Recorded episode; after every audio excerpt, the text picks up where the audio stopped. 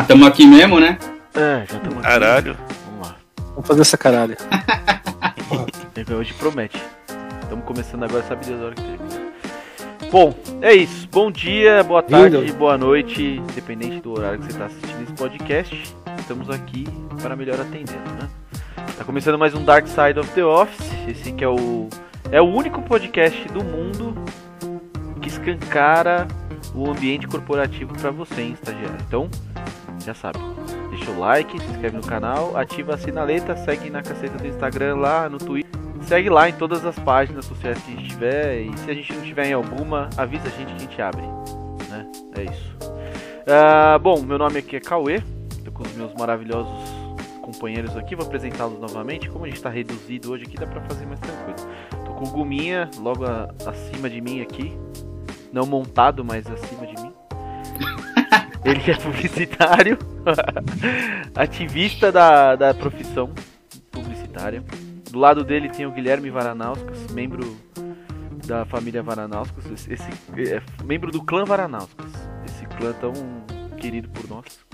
Ele que trabalha com gestão de projetos e afins. Eu nunca lembro direito, mas é isso. Ele é foda. É isso. Ele é foda.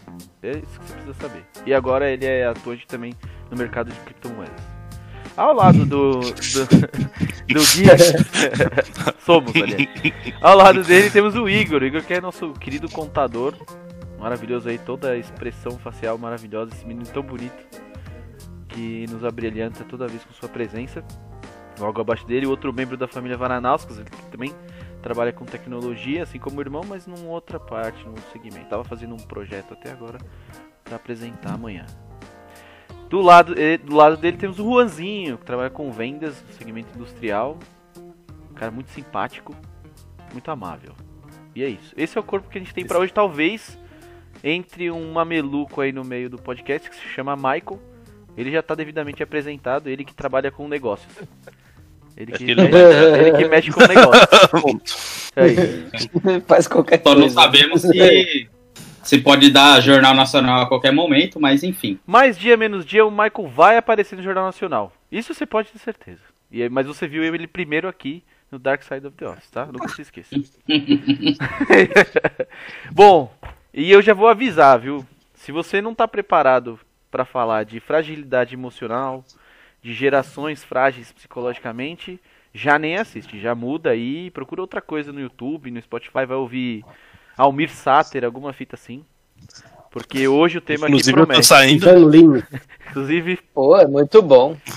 obrigado, falou. Valeu aí. Vai ouvir, sei lá, um aviões do não, como é que é o que tá na moda agora? Vai ouvir um Calcinha preta. não, Não, calcinha. é, Pisadinha? Barões da Pisadinha. Barões da pisadinha. É, vai ouvir é, Hariel, alguma, coisa dessa- alguma, alguma dessas fitas aí que a juventude ouve agora. Porque hoje o tema promete e, e é isso, foda-se, sinto muito se você não vai aguentar. Bom, pra começar, eu quero... Audiência qualificada mesmo, E- né? E, Já e- bem tratada, inclusive. A gente trata assim aqui. É, com muito carinho. Pra começar, eu quero ouvir de vocês aí. Ó. O nosso tema de hoje é a geração emocionalmente frágil, né? E tem uma pontinha ali de um tema que a gente tem muito carinho, que é aquela história do estagiário que sabia demais e era o segundo em posição na empresa. Então a gente vai tentar misturar esses dois temas aí. O principal é a geração emocionalmente frágil, né? E a gente depois dá um pitaco lá naquela questão do estagiário, sem expor nomes, essa pessoa que é tão querida nossa, esse estagiário tão querido Mas o, o- o Instagram pediu, hein? O Instagram pediu. Então, depois, inclusive, é bem- lembrado, a gente tem perguntas da nossa audiência qualificada que eu deixei pro final. Vamos levantar levantei todas as perguntas aqui, nós vamos ter que responder porque a gente deve isso para nossa audiência. Então, se prepara aí e a partir dos próximos temas, manda as perguntas pra gente, que a gente coloca elas aqui, divulga seu nome, enfim, o que você quiser. Bom, vou começar perguntando assim, essa questão da, da fragilidade emocional, essa geração que a gente tem é, um conceito, um preconceito, nós aqui, a gente é meio que um consenso entre nós, é, que é uma geração que tem problemas é, de fragilidade emocional. O que, que eu quero começar co- perguntando pra vocês? Esse problema é geracional mesmo? Esse é o primeiro ponto. E se é geracional ou não? E se é definitivo, é uma característica definitiva ou se há tratamento para ela? O que, que vocês acham? Vou começar com o Guma. Eu sempre começo com o Guma, né? Começar com o Guma é tradição. É, Vai, é porque você fica aqui em cima. Então. Não. Não sei porquê. Foca aí, foca em outro. Pelo Não, amor não. de Deus, só Não, vai você, Guma. Eu- Vai daí, pauta livre pra você, Guma. É geracional. Solta as azeitonas aí É, é geracional. e É pega o pauta. definitivo, é definitivo, tem tratamento. Como que é essa fita aí? Fala aí pra gente. Cara, eu, o que eu posso dizer pra vocês é que eu já trabalhei numa empresa onde 80% do, do corpo dos colaboradores eram é, estagiários, assim, tipo, ou pessoas mais jovens, tá? Na casa do entre 18 e 23, 22 anos. E era bem complicado, assim, trabalhar com, com essa galera, assim, porque, cara, é, é um pessoal que já começou meio que na internet ali, né? Já pegou ou totalmente a internet, ou porque em 2000 ali pra frente, cara, não tem ninguém que não tenha nascido no mundo da, da internet, né? Da interatividade ali. E é muito foda, porque qualquer coisa que você pedia, você fala, meu, vamos fazer um orçamento com tal fornecedor, porque o cliente tá pedindo tal produto, serviço, e a gente tem que cotar. O cara, ah, vou mandar um WhatsApp. Não, amigão, você não tá entendendo. Eu não quero WhatsApp, eu não quero. Eu quero que você liga, porque a ligação vai ser mais rápida, porque eu só preciso de uma informação pra gente fechar o nosso contrato. Daí depois a gente pode ter atualização, pode ter... o cara fazia um processo de dois, três dias para conseguir uma informação ridícula. Ou então muitas vezes era só ligar pro cliente e falar, ó, cliente, a gente tá pensando em fazer isso. Você topa? Era só pegar o ok, não. Manda um WhatsApp, manda e-mail. Daí, e aí, o cliente respondeu, cara, eu tô aqui com o pessoal cobrando que eu preciso colocar em produção. Ah, ele não respondeu o WhatsApp, ele visualizou, mas ele não respondeu. Cara, a vida do, do cliente pode ser tão corrida quanto a nossa. Ele visualizou e cagou pra gente, porque ele falou, ó, meu, vocês não estão querendo resposta, né? Essa aqui é a realidade. Se vocês quiserem, vocês me ligam, me ativam de outra forma. E eu vejo que essa. Então, falei tudo isso, né? Vou, ser- não, não vou ficar igual o Michael, né? Falei tudo isso bom, pra, tá cara. Esse pessoal aí, eles precisam ter um pouquinho mais de foco, um pouquinho mais de responsabilidade do tipo, ele tá me pedindo pra fazer tal ação, é porque é necessária, porque a resposta é mais rápida, mesmo que não seja tecnológica, é aquilo que eu adoro falar nos outros programas. Não é porque é da moda, não é porque tá no momento, que é o veículo mais rápido, que é a ferramenta melhor para você colocar dentro da sua empresa. Você tem que saber filtrar e entender qual é o melhor momento de você usar cada uma, seja da moda ou seja uma ferramenta que igual o telefone que já existe há sei lá quantos anos. Entendeu? E é uma dificuldade que tem, porque os caras eles têm dificuldade de, de entender é, um pedido. E se você fala com eles com mais forças, eles acham que você tá. Ah, você tá mandando em mim. Que não sei o que. Você, Você é no. Você é muito rude, exato. você é muito bravo. Por que você é assim, cara? Cara, eu não sou. Eu só tô pedindo pra você fazer tal coisa, porque eu preciso da informação. E, eu, e uma frase que eu adoro falar pra todo mundo, po- posso ser rude até. Cara, se eu não puder contar com você, eu não preciso de você. Se eu não preciso de você, eu faço tudo sozinho. Então, vaza, entendeu? Se você não vai me ajudar, vaza. Essa aqui é a real. É, acho legal, Guma, que você colocou um, um ponto aí que eu nem tinha listado aqui pra gente falar, mas porra, você foi cirúrgico agora. Que essa, essa questão da comunicação não direta, né? Que esse, o pessoal evita muito, né? Você chega, você fala de, de fazer uma ligação, ter um contato mais próximo com um cliente, um, alguém que você tem uma entrega. Às vezes pode ser até uma entrega interna, nem um cliente externo. Impressionante como é muito da, da geração, na minha visão, já antecipando a minha resposta, é muito geracional isso com base na experiência e na vivência que eu tenho de, de tempo de trabalho, eu enxergo isso muito nas fases de, da idade mesmo, né? Então, e as, e as gerações mais recentes, elas realmente evitam o contato, a comunicação direta e, né, eles, enfim, é, protelam, fazem de tudo que, que for possível para não ter o contato direto e evitar o confronto. Isso que você colocou é perfeito, viu, Guma? Bom, bem, bom Cara, assim, é... e só pra finalizar, eu trabalhei com, com um cara lá que eu precisava dar um feedback lá como gestor dele na, na época. E, e, o- e o pior é que eu gostava muito do trabalho dele, achava ele, cara, excelente, porque era uma pessoa que, quando eu precisava, que estourava os problemas, assim, de tecnologia, apesar dele ser um estagiário, e ele, e ele acabou abandonado, né? Explicar um pouquinho a história. A gente tinha o cara de tecnologia, que era o chefe do departamento de tecnologia, o cara saiu e o estagiário ficou sozinho. E só tinha o cara, que era o chefão, e o estagiário, para ajudar ele, que era uma empresa pequena que eu trabalhava na época. E, meu, o cara saiu, sobrou tudo pro estagiário. Velho, esse cara correu atrás, fez tudo. Ele conseguia fazer muita coisa, ele se desenvolveu pra cacete. Eu não posso reclamar do empenho que ele tinha. Só que era um cara que não aceitava você falar pra ele, meu, agora eu preciso de você, foca aqui. É- Era um cara que ficava jogando videogame, ele dava alt tab, achando que eu não tava vendo Olha, que ninguém tava vendo né, na empresa, assim, entendeu? Só, só que eu tinha momentos que eu, cara, eu- na boa, eu sou aquele tipo de pessoa, meu, o que, que você tá fazendo? Não me importa. Cansa, você, né? tá, vo- vo- você tá entregando, pra mim tá ótimo. O que você faz nesse meio tempo aí, se você consegue entregar em duas horas e costa o resto do dia, foda-se. Você entregou o que precisa ser entregue naquele dia, pra mim tá ótimo. não O que você tá saco. fazendo depois, não vou ficar enchendo o seu saco. É. Só que te- chegou um momento que o cara começou a atrasar. Mesmo ele sendo um ótima, uma ótima pessoa assim, corria atrás de informação quando era necessário e fazia as coisas. Aí eu fui dar esse feedback pra ele e falei, cara, assim, olha, eu acho que agora tá começando a atrapalhar o seu dia de produção.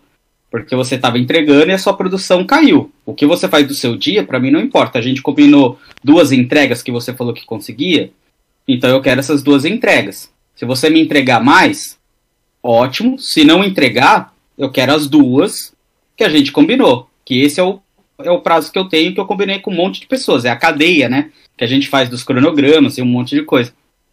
Aí o cara falou, é um absurdo você me dar esse feedback, olha o tanto que eu faço. Eu nem jogo videogame. Então eu falei, não, você tá de palhaçada. Quantas vezes eu passei ali na telinha pra beber uma água, você tá no alt tab, amigão. Juvenil. E tipo, e, e você tá achando que na minha. Eu não consigo ver o reflexo ali. Você trabalha atrás de um espelho, velho.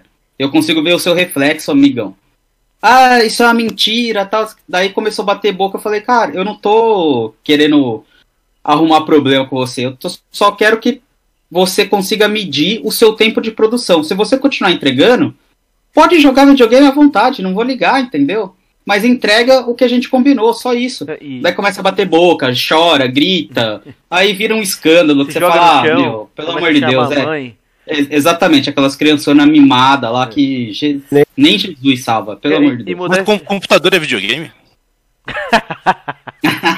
Olha, tem jogos. Pra mim é, É. é a mesma bosta. É, e modéstia à parte, tá? Eu, eu vou fazer um, um- Eu vou enaltecer um pouco aqui a nossa geração. Eu não sei se os colegas acompanham a minha, a minha posição, mas nós somos uma geração de transição mesmo, né? Tipo, a nossa faixa etária. Nós não somos os tiozões do pavê, muito embora, por exemplo, eu já seja até pai. É, nós não somos o tiozão do pavê, não somos, não somos os dinossauros e tal, mas também não somos, não somos a molecadinha que tá começando agora e tal, enfim. A, no- a nossa geração é uma geração. É impressionante como ela fica muito destacada na minha cabeça como uma geração de transição, de várias questões sociais que a gente consegue conviver, conseguiu se adaptar, mesmo tendo uma criação dos dinossauros, a gente se adaptou muito bem, pelo menos eu falo com base no que eu conheço de vocês aqui. A gente se adaptou e ainda consegue conviver, às vezes com um pouco de dificuldade, com quem é mais novo, né? Então, modéstia à parte, gente- eu acho que a nossa, eu tenho a impressão de que a nossa geração consegue controlar isso muito bem. Uma hora a gente vai ficar ultrapassado, vai ficar velho, foda-se. Nós estamos falando do agora. Isso é futurologia. É, Gui, vai você agora, Oi. meu lindo. Fala agora pra mim. Essa, essa, essa- ah, antes do Gui falar, eu vou antecipar uma, uma pergunta aqui da nossa audiência qualificada pra ajudar é, a definir essa geração, o que, que a gente está falando. Ele mandou uma pergunta aqui que é maravilhosa, que define bem para o pessoal conseguir entender o perfil que a gente está tá tratando aqui. Ele perguntou assim pra gente, a gente abriu a caixinha de perguntas do Instagram, ele perguntou pra gente o seguinte, essa geração em questão é aquela, é aquela geração do Ain? Ele colocou Ain, tudo é frescurinha, né? Faz aquele Ain que o Guma falou, que se joga no chão, esperneia e tal. E sim, é essa geração que a gente tá falando. É a geração meio mimizenta que a gente tem que conviver aí ultimamente, tá? Então, a nossa grande audiência, Matheus Deco, mandou essa. essa um grande abraço para você, que é nosso audiência qualificado. Valeu, primão. Maravilhoso. E só para ajudar a definir melhor aí, deixar mais claro, né, trazer uma foto para você que é a nossa audiência do que, que a gente tá falando, né? Então é a geração meio do mimimi aí do Ain. Gui, agora com, com você. A palavra é sua, pauta livre para você agora. Ó, eu acho que. Bom, o que eu tenho para dizer assim, é. Eu acho que. Da, da... A gente tá entre um. Um vale aí, digamos, sei lá. Nossa geração seria um vale entre dois, dois, duas gerações bem distintas, né? Pessoal é, mais antigo aí, com hábitos estruturados de outra forma. E o pessoal que já nasceu num mundo totalmente digital aí, né? A gente não nasceu nesse mundo digital, mas foi. entrou nele cedo. Mas não nascemos nele, né? Talvez Achei- aí. é, Talvez tenha sido o timing perfeito. A gente entrou na hora certa. Um pouquinho mais teríamos dificuldade, talvez. Eu sinto É, isso. a gente entrou numa época que talvez a gente ainda não tivesse. já tivesse formado alguns outros conceitos, né? Mas entrou num- num tempo bom ainda. É, eu, apesar de ter, ter al- al- alguns pontos que são bem relevantes, eu, eu discordo um pouco que seja um problema é, específico de geração, tá? Porque entre as gerações, eu acredito que talvez a nossa seja a que é um. Eu não vou dizer que é que é mais, mas eu acho, eu acredito que a geração mais antiga é mais frágil que a nossa. E a nossa é, é mais frágil do que a mais nova. Eu explico por quê. Diga. A- as gerações antigas é, tinham, tinham uma forma de, de pensar e de fazer as coisas muito sistemáticas, né? E basicamente aí uma educação militar praticamente, né? Seus hábitos, os hábitos também, a, a forma de é, construir, constituir família, a forma de educar os filhos, a forma de fazer sua economia, Uhum. né? Sim, de trabalhar parecido. com as finanças Muito padronizado, Muito parecido. assim. muito padronizado. A nossa geração, ela, a gente foi criado com um pouco desses conceitos, né? A gente foi criado por pessoas que viveram isso, mas a gente já viveu um mundo diferente, até muito diferente em termos de poder aquisitivo mesmo, né? Se a gente for para pensar acesso a- até de acesso às coisas, né? Talvez não de poder aquisitivo para ter bens igual o pessoal antigamente tinha, é que geralmente comprava imóvel, terra, essas coisas, né? Mas a gente sempre teve muito mais acesso a serviços, principalmente, digamos assim. Principalmente aqui no Brasil. né? Principalmente aqui no Brasil, é.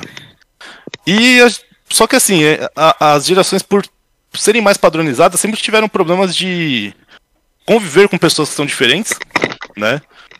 E de aceitar a individualidade das pessoas. Individu- individualidade é, independente aí de, de gênero, independente de é, de ser uma pessoa só diferente, enfim. Qualquer pessoa que fosse diferente do comum, ela, ela tinha um tratamento estranho, né? Isso a gente teve problema até com, com, cor de pele, com a cor da pele das pessoas, né? Tinha umas coisas bem, bem bizarras, né, no passado. Ainda tem hoje, mas era muito mais. Sim. Então eu acho que assim, as gerações mais antigas elas têm uma fragilidade maior nesse sentido, de saber conviver com, a com as pessoas que não são iguais a ela. A nossa ainda tem um pouco disso. E eu acho que esse comentário que a gente fez hoje, principalmente desse do ser Ain, é justamente por não entender que gera- so- somos de gerações diferentes, com criações diferentes, e que as pessoas têm um, um- a sua vida formada numa realidade diferente da nossa. E não é porque é diferente da nossa que é pior ou melhor, ou que é mimizenta ou não, né? É, a gente tem que tomar bastante cuidado, né? Também quando a gente vai falar disso, porque essa geração do AIM pode ser nosso chefe um dia. Pode ser o dono da empresa que a gente trabalha, entendeu? E... É, hoje em dia a probabilidade é maior do que já foi outrora. É, então. foi- É uma coisa que não é Conversas. simples, né? É, foi, foi bem. Pra mim, esse processo de entender algumas coisas não foi simples. Eu acho que ainda peco em bastante coisas, mas depois que eu comecei a ter contato com. Não, não só ter contato, né? Eu tenho um irmão que é de uma geração mais nova, que seria essa que a gente tá falando. Que ele não é nem um pouco. Não se encaixa nessa descrição que a gente falou. Ele talvez seja um outro tipo de pessoa dessa geração mais nova, né? Ele é bruto. É diferente. Mas. Não, mas é, é muito, é muito também pela proximidade que ele tem com vocês, né? De uma Isso. outra geração. Sim. É, mas é justamente Ajuda, isso que acho. constrói essa, que- essa, essa afirmação de que seria geracional, entendeu? É, Talvez seja Mas- mais individual. mas tem. Tem umas coisas que eu admiro muito das gerações mais novas, principalmente de. da forma de ter um mundo muito mais inclusivo, né? E. Quando a gente fala de diferenças, tem, a gente tem várias diferenças entre as pessoas aí é, que fogem do, do padrão só, né? Então acho que se eu fosse colocar nossa geração, eu acho que seria nesse nessa escadinha assim. Eu acho que as gerações mais novas talvez elas sejam é, talvez elas consigam expressar melhor o que elas sentem. E as gerações anteriores não conseguiam fazer isso, né? Se sintam mais confortáveis, inclusive para é, defender o espaço. Isso, e para defender o espaço das pessoas, de inclusão das pessoas, né? Acho que é difícil isso, vocês, vocês me conhecem muito bem, de muitos anos aí, né? Mesmo que é não uma- seja o espaço delas, né? Você quer dizer? Isso, mesmo que não seja o espaço dela, o espaço que um indivíduo É. tem que ocupar no mundo, né? Que é o, todo mundo tem o seu direito, o seu espaço aí na. É, Então a opinião que eu venho formando aí com, com o tempo, eu acho que não foi, não foi fácil, né? Não é fácil também de é, de ter contato, de aprender a lidar com isso, mas eu acho que vale a pena refletir e tentar. Também é, é- é um caminho que não tem volta, né? A gente tá vivendo e as gerações mais novas estão vindo. Sim. Sei lá, o pessoal de 2000 hoje tem 21 anos, né? Então, muito provavelmente as pessoas trabalham É. com, com a gente, convivem com a gente e, e se a gente não conseguir entender uns aos outros, né? Vai ser muito difícil a gente continuar existindo como, como seres humanos aí. Eu, eu, eu concordo com você nessa questão. Em algumas questões, eu acho que nas questões mais humanas, são gerações melhores que as nossas. Mais evoluídas, é, mais preparadas para essa questão. Assim, no lidar com as pessoas, talvez. É, talvez a gente tenha sido ensinado a, a ter um. a externar menos algumas coisas, né? A, a engolir a seco mais. É, É, então assim, É, tipo. aceitar mais Eu- a não, eu acho que- A, a- vida, é, a vida é assim, né? A vida é assim, Então. você tem que. Vai ter que viver assim. Não, beleza. Né? Então, mas é que eu acho que antes, antes nós tínhamos menos ferramentas, entendeu? Hoje o mundo, é, a questão da própria globalização te mostra, te dá indicativos que você não é obrigado a suportar as coisas calado, por exemplo, né? Que você tem o seu que o Gui falou. Então, não é necessariamente, acho que só pela nossa geração ou pela criação ou momento que nós passamos. É principalmente pelo mundo de hoje que a gente acaba é, se tranquilizando, falando, olha, não tem problema eu, eu fazer isso ou fazer aquilo. Eu posso chegar e dividir com os meus pares, eu posso fazer parte desse mundo, disso e daquilo, de uma maneira tranquila do que era antes. O mundo não é um Sem que ninguém- quartel, né? Você não vai ter que fazer 100 flexões de braço se você falar alguma coisa Hum. que as pessoas não concordem, talvez. Sim, sim. É, não, sem dúvida. Assim, a, a, a formação nossa aí das gerações anteriores, anteriores à nossa foi uma, foi uma formação mais dura, vamos dizer assim. É, eu, eu acho que a nossa geração, por ser uma de transição, ela pode contribuir muito, né? Porque a gente acaba sendo elo entre essas. Esse, a gente tá bem no meio desse choque de gerações, talvez, né? De Atualmente. pessoas totalmente. que nasceram no mundo totalmente globalizado, né? E pessoas que nasceram num mundo totalmente, vamos dizer, digital e analógico, né? A gente tá bem no meio dessas duas. Então, Porque a gente pegou Acho que a gente tem um né? é, a gente tem um papel importante nisso aí, né? Acho, acho que assim, por isso que é importante Pegou o final de um e o começo do outro. É. tentar entender é, as duas, porque a gente pode ser um- o elo forte entre elas, né? E não o fraco. E conseguir fazer com que as coisas, principalmente no mundo corporativo, né? Com que a, as coisas continuem girando e continuem indo.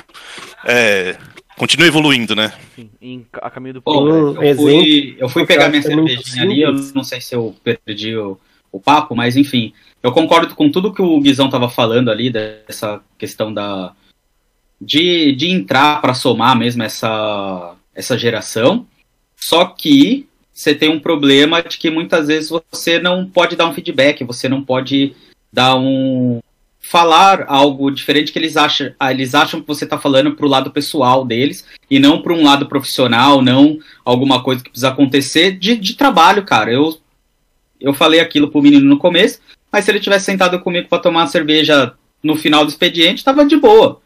Mas é que eu precisava falar para ele da, da questão do no trabalho. passado, né, no episódio É, passado. Sim, sim. E, e o que eu sinto dessa geração é que eles, muitas vezes, você dá um feedback, eles levam aquilo pro, pro lado pessoal. Eles não conseguem separar o que, que é o, o seu pessoal e o que, que é aquele seu lado profissional que você precisa que ele desempenhe dentro da empresa, do escritório ali, enfim.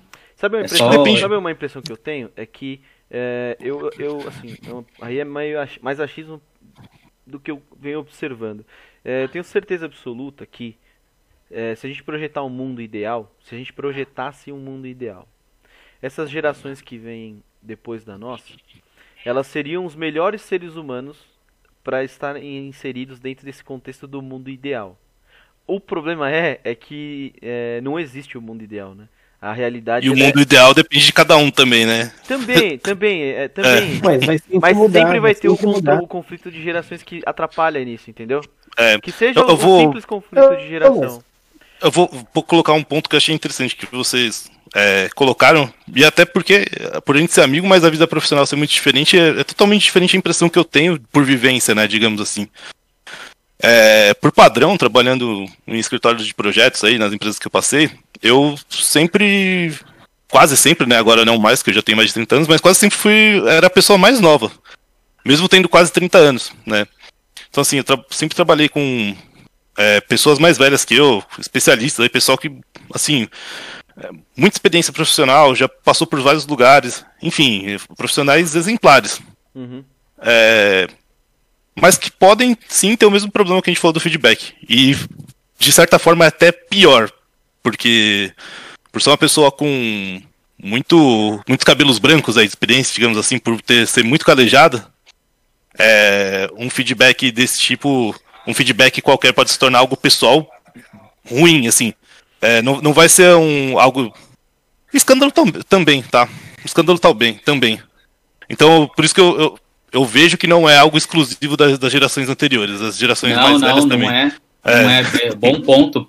Até não é porque muitas vezes a geração do cara não estava acostumada com esse tipo de gestão de feedback. Não, não existia isso. Ou eu tô satisfeito ou eu não tô. Se eu não É. tô satisfeito, eu vou te dar feedback, eu vou te mandar pra rua. Então Uhum. é- é, tipo é isso, assim, minha, né? minha- o feedback era esse, tá bom, beleza, talvez você ganhe um aumento, tá ruim, tchau. Né? É, exato. Rafa. Então é, é, é complicado também. Não, sem dúvida. Ô Rafa, eu vi que você deu uma levantadinha na mão assim, quer falar? Vamos lá. Eu tava pedindo ar. Tá mutado. Fui pegar uma água aqui Ah, pra foi, garganta. Mas vai, aproveita aí, vai. Um ensejo. É, de boa. Não, é, acho que sim. Tem isso é um ponto que dá pra gente falar bastante, né? É um ping-pong que não tem muito fim, mas a gente vai chegar numa conclusão, inevitavelmente, que generalização é um problema, né? Tanto para as gerações antigas quanto para as novas. Aí, é, acho, que, acho que é nisso que a gente vai chegar.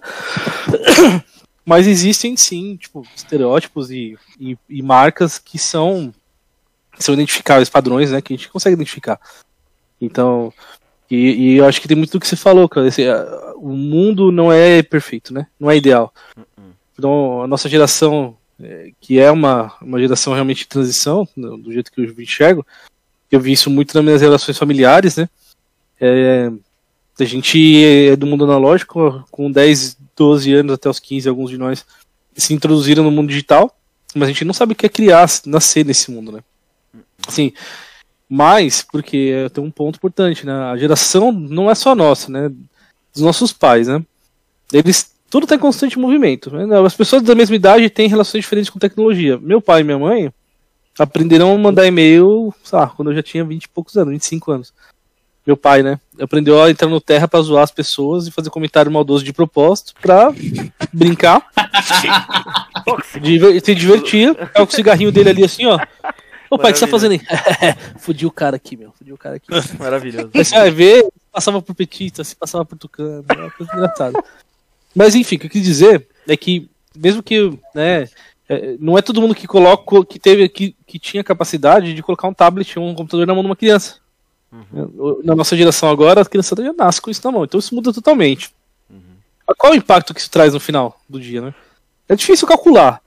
É, você tem muito mais informações, você tem conteúdo diferente e, e mais vasto, você não tem só aquele. Então acho que a diversidade sim acaba sendo um ponto que entra por aí, sabe? Você tem acesso a milhares de, de pensamentos, cabeças, e se antes, até os seus 10 anos, você só ouviu o que seu pai falava, né? Sim. E isso é uma mancada com eles, porque o seu pai, quando você tinha 10 anos, não é o mesmo cara de quando você tinha 20.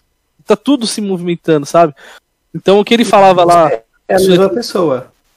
Oi? O que foi, Ru? E você é a mesma pessoa. Dez anos depois você também mudou muito. Mudamos, mas é isso que eu tô querendo dizer.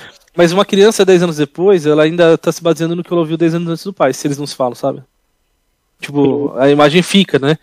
Aquele cara também quer falar uma coisa diferente, mas ele sabe o que falou antes. Então, assim, eu acho que isso faz uma diferença pro, pra formação. A gente ficou no meio do caminho pro bem e pro mal.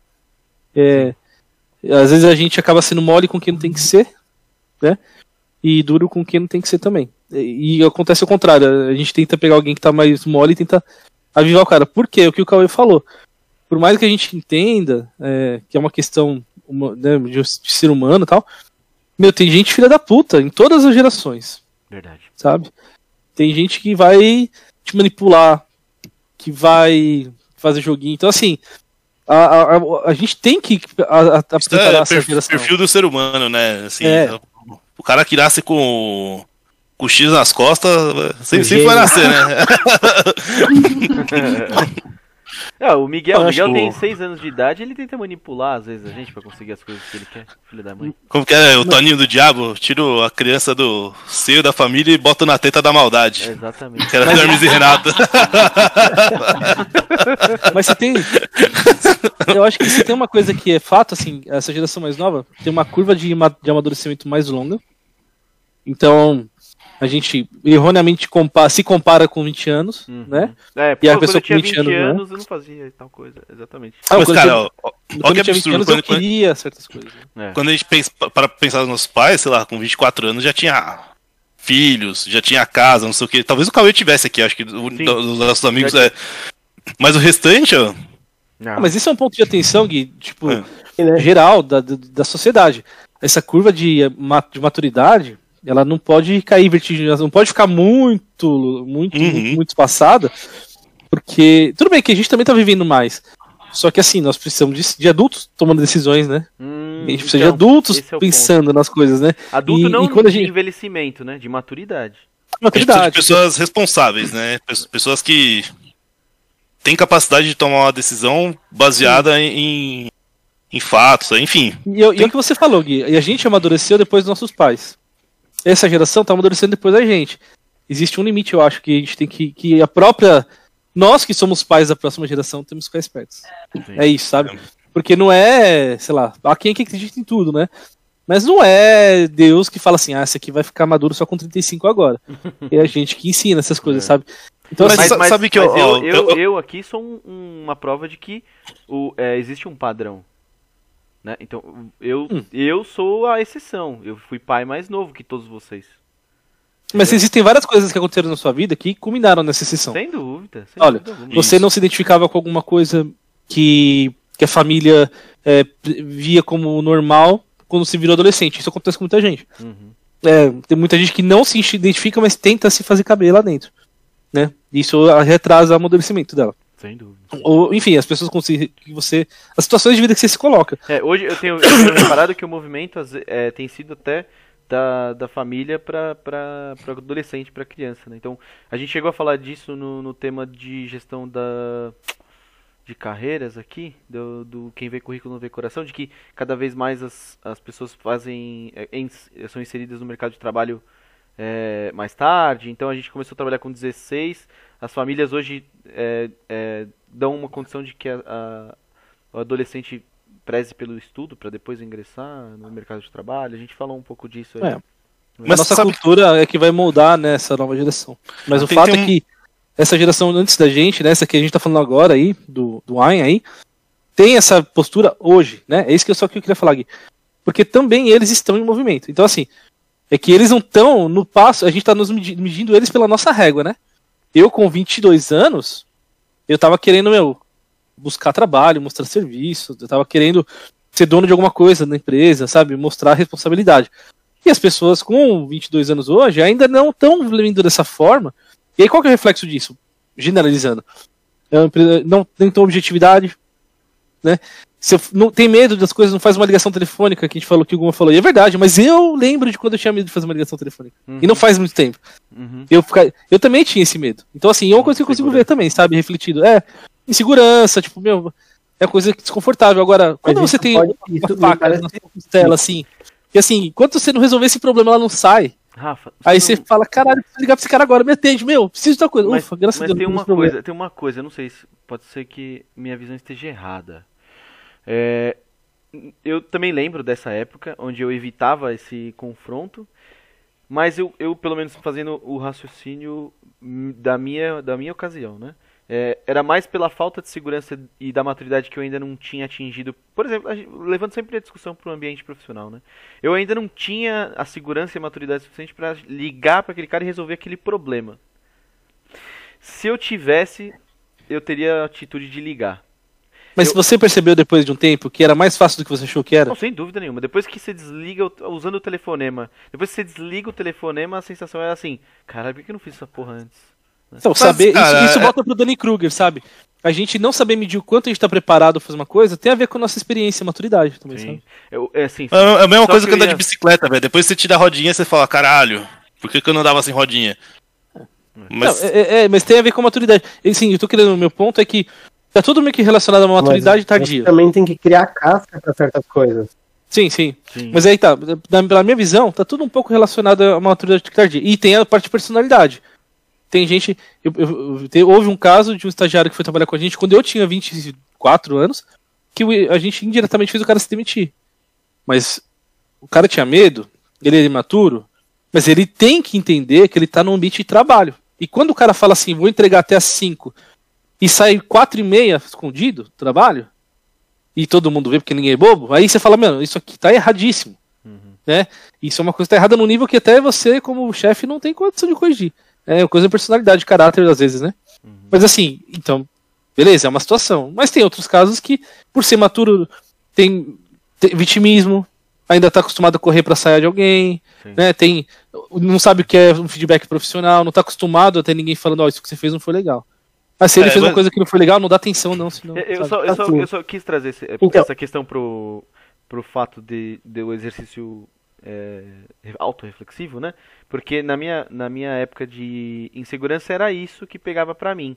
Porque desde mais cedo eu sempre quis é, iniciar, por exemplo, o mais rápido possível a minha carreira para que mais rápido eu atingisse as coisas que eu, que eu queria na, na minha vida. Então, arregaçar de trabalhar desde os 16, isso pode ser que cause uma estafa acelerada. Eu Acho que com certeza a gente eu vou acabar Uhum. cansando. Mais cedo. É, o meu, meu gás vai acabar logo, logo menos. Então, se eu não tiver uma, uma, uma rota de fuga da pra aposentadoria, eu tô fudido. Porque o gás vai acabar. Eu gastei muito dele. Pô, a gente, a gente tá batendo aqui já 16 anos de carreira, de profissional. De profissão, né? Tipo, não na mesma profissão, enfim, mas as- o Uhum. Rafa até na mesma, inclusive. Mas, pô, se a gente começou com 16, a gente já tá batendo 16, metade da vida trabalhando. É, Claro. E o que eu vejo Uhum. para as gerações hoje, é, pode ser que tenha, é, por isso que o Rafa falou da generalização é perigosa, meio é sempre burra, né?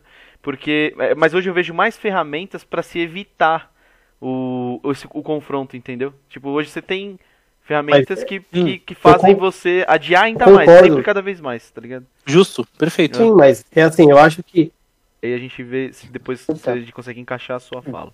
Gor, que que você, a gente já falou bastante, mas o que, que você pensa sobre isso? Você é um cara que tem bastante para compartilhar aqui. Caramba, é um assunto muito grande isso aí. Eu achei que hoje ia ser o quê? Uma linha reta, uma discussão Light? bem abreviada. É, mas assim, sei lá, vocês falaram bastante coisa legal, desde o Gui, do Rafa, do Guma e tal, vocês. Mas tentando agregar e não repetir, eu acho que o mais complexo que a gente tem agora é que a gente tem esse, esse, essa tendência a ter um papel né, intermediário entre uma geração e outra muito que, que se chocam, né? E as duas têm um papel grande eh, na, na empresa. Às vezes a gente tem as pessoas em cargo de liderança ou a gente sendo líder desse pessoal e tendo que saber lidar com isso. A gente consegue fazer essa conexão com alguma facilidade se comparada a eles, né? Eu vejo muito choque. uma pessoa mais tradicional, da, o baby boomer, assim, tipo, uma pessoa que vem dessa tradição mais reta, assim, de, de manda, né, quem sabe, obedece quem tem juízo, para um pessoal mais emotivo, não sei se emotivo é a palavra, mas assim, que quer ver, quer participar da construção das coisas, mas não está tão preparado a receber as críticas, né, para construir melhor e tal. Acho que a gente se vê no papel de liderado e de líder né, nesse contexto. Mas assim, acho que o mais complexo é que hoje a gente meio que coloca todo mundo de frente, né? É, é muita informação, rede social e todo mundo tem condição de colocar a opinião para fora, se expor. E aí a galera meio que às vezes você pega uma pessoa que é jovem, mas foi criada, sei lá, pelos avós ou por uma, por uma família, às vezes numa bolha religiosa, não sei, eu não quero é, trazer esse, essa discussão para religião, mas numa bolha um pouco mais tradicional por conta de uma geração dos avós ou religiosa, e aí cai no meio do, do, de uma questão corporativa já mais tudo misturado. É, você mistura tudo isso, põe todo mundo no, na rede social e todo mundo tá de frente, sabe? Aí, pra mim, isso vira uma, tipo, como se fosse era medieval, porque vira uma discussão que cada um fala o que quer, ninguém escuta o que precisa, vira uma bagunça da porra. É. Mas, o assim, UFC, né, que chama isso aí. É, vira um UFC, velho, vira uma zona, porque é, a, a, a, flui muito pouco do que precisa para desenvolver, né? Aí rapidinho cai no ego, ou no que você tem de caráter. Aí tem aquelas questões também de que a gente tem a construção do caráter e de quem a gente é como pessoa, né? Na, tipo, é, tem uma influência, um tipo de influência de criança, depois de, de adolescente, depois até atingir uma idade adulta. Meu, eu acho que é um assunto gigantesco. Eu falei Não, coisa eu pra achei, cacete, sabe o mas que, que eu achei? nada. Sabe o que eu achei legal Quase nada. falou? Mas é, eu acho que tu, tudo isso gera um conflito do cacete, porque no fim todo mundo tem acesso a tudo, entendeu? Então. e aí você absorve as coisas meio que a 10% daqui, 30% dali e vira uma bagunça da Sabe, porra. uma coisa que você falou que eu achei sensacional, vou passar por, pra você já, Ru, é que você falou de colocar todo mundo de frente, né? Então, tipo, a evolução tecnológica levou é, levou à quebra de uma grande hierarquia que existia na sociedade. Antes era o que você falou, é, manda quem pode, obedece quem tem juízo. Não era meio assim? Não existia essa hierarquia de cima para Uhum. baixo, quem é mais velho para mais novo. Então, rede social, a disseminação mais rápida de informação, o acesso à informação mais rápido e, e- e mais novo para as pessoas, deu uma liberdade de, de expressão que hoje você vive um conflito muito louco, né? Então, antes, é, quem era muito jovem mal falava com quem era mais velho. Eram poucas interações. Hoje está todo mundo na, na rede social se degladiando. Então, assim, diriam os especialistas, eu ouço os especialistas falarem muito que o tecido social nunca esteve tão tensionado. Né? Nossa, É que poético. por conta de rede social e evolução tecnológica. da- E isso é muito doido, cara. Isso que você falou, puta, faz todo sentido. Ru, vai você agora, que agora estabilizou que tá uma Não, beleza só, agora. Só, só, pra, só pra concluir, também tem aquelas coisas assim, do especialista de cinco minutos, né? O cara vê pouco Um vídeo. E, é, e, e já vai pra cima. É. Tipo o Michael, né? Um mês de YouTube resolve sua vida. É, arrasta pra cima aí pra resolver sua vida. tal, é. Então, mas isso pode ser bom também. O que eu, o que eu acho assim que é muito importante do que vocês disseram é que a gente realmente faz parte de uma geração de transição. E o que me de- deixa isso bem evidente para mim é assim: os nossos pais quase não tiveram acesso à internet, certo? Nós pegamos o começo, certo? E os nossos filhos, inclusive o seu filho, né, Cauê, ele já nasceu com internet à disposição, com a informação à disposição. Não consigo nem imaginar o reflexo disso na vida dele quando ele for mais velho. Então, o que acontece é assim: mesmo que a gente faça parte de uma geração de transição e que tenha uma geração antes da nossa, que é dos nossos pais, e uma geração precedente, que é, que é dos nossos filhos, certo? Precede não, né? Falei bosta. Ascendente? Isso. Não entendi. Ascendente? Ascende. Entendeu? Uma, uma geração que vem após a nossa, o que eu quero dizer. né? Então, assim, e eu acho que o que define como que a gente vai se comportar e como que a gente vai absorver essas mudanças de gerações para sair daquela coisa do ai que vocês comentaram que veio da pergunta é como que a gente vai se adaptar a essas mudanças. Por quê? Muitas vezes uma pessoa que há 20 anos atrás era um gestor, era um gerente, ele tinha uma posição de destaque dentro da hierarquia de uma empresa, se ele não se atualizar, hoje ele vai para baixo da, da pirâmide. Né? Ele não vai estar no topo da pirâmide. Então, ele também precisa se adequar para quê? Para que ele entenda que a geração mudou e para que ele se é, continue inserido nesse meio, né, na questão profissional que a gente está falando, ele precisa se adaptar. E se ele tiver é, as mesmas hum, mesmos pensamentos que ele tinha no passado, muito provavelmente, apesar de ele ser da geração que veio antes da nossa, ele vai ser a pessoa do an, não vai ser só as pessoas mais novas. Uhum. Entendeu? Que não vai aceitar muita coisa. É, não, isso, isso, você falou é impensável em épocas anteriores, né? Tipo, em é, décadas passadas.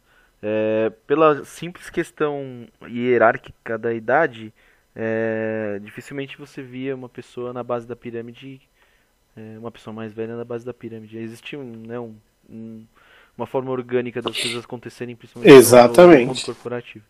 É, bacana. Bom, falamos bastante sobre isso. É engraçado isso que vocês falaram, que assim, na TI essa pirâmide ela é meio estranha, sabe? Não é um, é... Não tem um padrão. Mas é a foto de hoje. Não, é que é porque a pirâmide.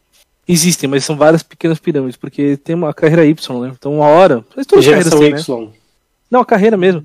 Hum. É, que você pode se tornar um especialista, ou técnico. Ah. E aí você é um cara que tá lá na, onde diriam, olhando de fora na base da pirâmide, mas você não tá na base real da pirâmide. Você ganha seus, sei lá, 20, 30, sei lá. Você corre por ganham. fora dela, sei lá. É, você tá numa outra pirâmide, só que assim, você não tem de pessoas embaixo de você, né? Sim. Você não gere pessoas, mas você é um, um cara super especialista de uma área. Mas isso tem e desde você... que você iniciou lá atrás ou é uma coisa Sim. que você enxerga hoje? Já tinha. Não, desde. Porque eu comecei a trabalhar com gente muito mais. Muito mais velha, não, né? Mas quando eu entrei no mercado de trabalho, eu entrei bem novo, 16 anos, 17, e a galera, todo mundo mais velho. O que o Gui passou, eu passei. Até hoje, se bobear, eu sou. tô morrendo, e os caras tão vivos. Não, tô brincando. Mas assim, até hoje, eu sou o gerente de projeto mais novo da minha empresa. Eu, eu fui o programador mais novo, uhum. eu fui o consultor mais novo e eu sou o gerente de projeto mais novo. Então, então assim. Talvez você seja o desvio do padrão. Talvez, mas o que eu quis dizer é que assim, eu entrei com galera que estavam, tipo, 20 anos na minha frente e a gente tava no mesmo nível dessa pirâmide, sabe? E existia, existe uma liderança não otorgada, técnica, ou por experiência, ou por qualquer outra coisa, que essas pessoas exercem mas elas não estão gerindo outras pessoas e parece para quem vê de fora que elas estão embaixo. Mas... Então, mas será que elas não estagnaram e dão essa impressão? Algumas sim, outras não. Muita gente escolheu um caminho. Foi oferecido, você quer ser gerente? Só que isso é uma coisa para outro podcast, tá? É. Mas ser gerente não é continuação de uma carreira. Uhum. Naturalmente. Pode, pode ser um ponto de estagnação. Ah, é um ponto que, de repente, tua carreira.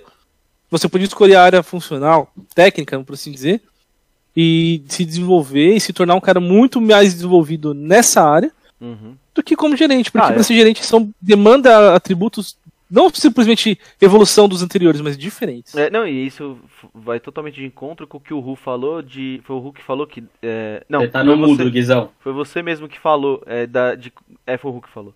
De como as coisas mudam, né? Quando a gente começou lá atrás, talvez a meta era ser gerente. Hoje, se eu fizesse uma autorreflexão, é, a posição de gerente talvez, na minha, na minha visão, já não seria o mais adequado. Eu talvez queria me atrelar a uma posição de disrupção, uma coisa de inovação, sabe? É. Como as coisas eu, eu mudaram. Tenho, só, eu vi duas coisas interessantes nesse sentido.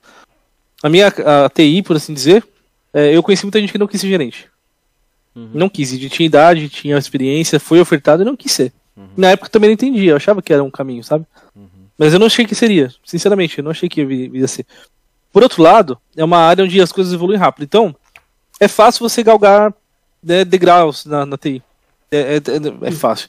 Só uma é, é dúvida. Mas é, você diz evoluir rápido no sentido financeiro ou em algum outro aspecto? No sentido não, financeiro. Nos, nos dois, ó, vou dar um exemplo na carreira. Não, eu, eu acho, eu, eu, que eu tô, a minha ideia, se eu puder terminar, é que mais no financeiro do que no Caralho, profissional. Não, porque ele perguntou pra mim e eu tava dizendo isso, entendeu, Gui? Você pode colocar seu ponto. Tá. Mas assim, Beleza, na minha, na minha experiência, você começou, você é novo, você aprende uma linguagem de programação. Porque eu da programação, né? Amanhã tem outra. O cara que tá Sim. naquela, ele vai ficar inserido porque ele criou um ecossistema onde tem clientes, fornecedores, onde tem parceiros que são daquilo, às vezes ele não vai mudar para próxima. Você que é novo, você tem uma flex, você tem menos carga. Então você vai trocando, aprende outra, agrega coisa nova, vai, vai aprendendo conceitos novos. Agora- e o pessoal de trás não, não vai, não por falta de capacidade, mas porque é requerido deles que trabalhem focado no que já existe, às vezes, para manter o que tá lá. Antes de passar Então, assim, Diga, diga. o cara que chega novo, ele tem essa largada. E quando eu fui. Aí, o, o ponto que eu coloquei é esse, tá? Quando eu me toquei, que eu tava sendo explorado no começo da minha carreira, e um cara que eu conheço ele até hoje, trabalha comigo, que foi o meu chefe, e ele foi muito legal, ele falou assim pra empresa que me contratava, que ele falou, olha, cara, vocês estão pagando, sei lá, 5 reais por hora, vocês estão cobrando 110, cara, absurdo uma coisa dessa, o moleque vem pra cá de trem, sabe? E estão trabalhando igual gente grande, vocês não vão melhorar isso aí? E aí quando eu percebi isso acontecendo, eu não sabia quanto que eu tinha que ganhar, mas eu achava que todo mês eu tinha que ganhar mais. E aí eu falei, vou pedindo até chegar a hora que vai parar. Uhum. Eu não tinha experiência. E um cara que trabalhava comigo ouviu a seguinte frase do, do gerente. O único gerente gerente que eu tive contato naquela época lá, 2000 e tantas. E o cara falou, não, você não tá preparado. Aí o moleque falou assim, mano, me dá qualquer problema que eu resolvo. Joga qualquer coisa na minha mão que eu, eu sei programar, eu vou fazer. Não tem nada que você me passe que eu não faça. Aí o cara falou, não, parabéns, eu também acho isso. Mas você não tá preparado pra ganhar o que você tá pedindo. Não, mas o que, que eu tenho que fazer? Eu tenho que ficar cinco anos com a bunda sentada na cadeira? Aí o cara falou, é exatamente isso. Você tem que ficar comentou, cinco anos com a bunda é. sentada na cadeira. Enquanto você não passar por isso, e na época eu fiquei vendo essa discussão pensando, ah, não vou entrar nessa porra nem fudendo, eu vou ficar bem quietinho aqui, foda-se, eu já acho que eu tô ganhando bem já, imaturo e tudo mais. Mas depois de cinco anos que eu fiquei com a bunda sentada na cadeira, eu descobri que, mano, muitas coisas relativas a ser um profissional, eu só fui aprender com o tempo, tempo. mesmo, entendeu? É, Então, O que, o que eu ia falar da carreira Y, só, só um ponto. E assim, não necessariamente, não é só financeiro. Uma pessoa que pode se tornar um. vai se especializando e escolhe continuar do lado técnico, por assim dizer, né? Ou que ela não quer assumir uma equipe, ela não deixa de ser uma pessoa responsável, né? Ela, na verdade, ela pode se tornar até muito mais responsável, por exemplo, por um sistema que seja core, por assim dizer. Vamos, vamos supor, um sistema que é o sistema principal da sua empresa, que é ele que faz as transações, um. Ele, é ele quem executa algum processo principal da sua esse empresa. cara, é ele é dono de processos, processos críticos, né? É, As piores É um cara que, estão na assim, mão desse cara. o cara ele vai, ele tem que tomar, ele não tem equipe, mas ele tem que tomar decisões. Ele é responsável por- pelas coisas que estão acontecendo, né? E ele é responsável também por aquele sistema que, se tiver um impacto, é um impacto financeiro absurdo. E a culpa Então, é assim, dele. E a culpa é dele. E não são poucos casos que esse cara ganha mais do que o gerente. Na verdade, ganha até mais. O cara Ganha mais. geralmente- Ele, ele não é, tem chefe. É, Ele, porque ninguém vai mexer com esse cara. ele não tem chefe, ele não tem subordinado, que às vezes é é pior do que ter chefe. Porque cuidar de pessoas não é fácil, é bem difícil. Você vai ficar Não numa é. cruz sempre. Então, É é uma E opção assim, ele muito não é um cargo de confiança, assim, ele vira à noite, é taxímetro, velho. O Se o cara virou à noite, assim, o cara ganha 40 pau por mês, é Taxímetro 40 das pau por antigas, né? Não é o do Uber, é o do aquele lá É. que cobrava uma É bandeira dois. 2. É, Bandeira cara, então é assim, dois, lembrei, lembrado. Caixa Bandeira 2, ó, tá louco, bandeira 2. bandeira 2. Caixa 2 não. Então é o cara que ele. Caixa 2 é o que o Michael faz. Então, assim, 2, 3, 4, 5. é, um, é, um, é um tipo de, de, de profissão que não deixa de ser uma pessoa que tem que tomar decisões e que, que tem que se responsabilizar, né, pelas Pô. coisas. Então vamos pegar esse gancho. E aí, aproveitando que o Rafa expôs a condição dele, de que na empresa onde ele trabalha, é, ele, é- ele foi o analista mais novo, o gerente mais novo e tal. Então vamos, duas perguntas, Rafa, pra você. É, seco, pra gente matar esse tema e ir pro próximo. Você se considera é, alguém é, dentro de um perfil com fragilidade emocional ou não? Primeira Sim. pergunta. Sim? Sim. Em algum nível, eu creio que quase todo mundo, mas eu me coloco nessa Você posição. falou tudo. Em algum Ah, em nível. algum nível, todo mundo, com certeza. Não. É que Não, assim, mas em comparação com a desculpa, civilização nova. Sim. Então, mas eu, é eu que, tenho um na percentual verdade- do que eles apresentam ali. Quando É. você falou em algum nível, eu entendi de uma outra forma, né? Hum. Que você falou em algum nível, tipo, pequeno, médio, né? Alguma coisa assim, certo? É, não é isso. é. E, então, eu Mas é que talvez absorvi. seja essa a chave do negócio. Então, mas eu absorvi esse. Eu absorvi o em algum nível da seguinte forma: é, eu com meus subordinados ou eu com a direção, entendeu? Então, Hum. eu tenho, eu tendo a ter uma uma postura diferente e aceitar algumas coisas é, de maneira diferente. Certo? Mas não, não, nesse, nesse nível assim, é, ouvindo do. Eu sou mais novo e eu luto pra ter feedback. Uhum. Eu vou atrás, eu amo, cara. Tipo assim. E eu tinha alguns pares que eram um pouco mais distantes e tal. E que eu não. Assim, também não tá na cultura. E agora eu tenho outros, inclusive, incluindo meu chefe, com quem tem uns três, assim. Acho que quase todo mundo na empresa. Mesmo sem ser gerente, consultor mais experiente. Eu, eu sempre falo, cara, e aí, o que você achou? Puta, como é que tá? É foda, porque quem tem a. Vou falar é meio delicado, mas assim, quando a pessoa tá numa situação se sentindo um pouco fragilizada, se falar isso, você que tem que saber, cara. Você é gerente de projeto, você tem que saber tudo. Exato, exatamente. Aí eu falo assim, mano, que visão, né, cara? Eu não sei nada, ao contrário. É. Vocês são os caras que sabem, sabe? Eu, eu, eu gerencio as pessoas, assim, é, é, é difícil, porque eu era o cara que, que costumava saber tudo também. Eu queria saber tudo. Agora eu não Sim. posso mais saber. É complicado. Mas sim, Cauê, tipo, tem um pouco disso aí. Mas sendo subordinado, eu luto, eu gosto de ter feedback. Eu vou atrás, sabe? E quando eu ouço alguma coisa, menos e menos eu levo pro pessoal. Eu- mas eu só passei a pegar o telefone e ligar sem vergonha nenhuma na cara de uns 5 anos pra cá. Que antes eu ficava muito envergonhado de ligar pras pessoas. Relutante. Me Evitava. escondia em trás de tecnologia. E tudo, eu preferia falar pessoalmente, porque comunicação não verbal quebra o gelo, ajuda.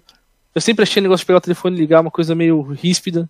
Eu tenho um pé na geração nova, talvez, né? Porque, eu- enfim, então, por várias por razões.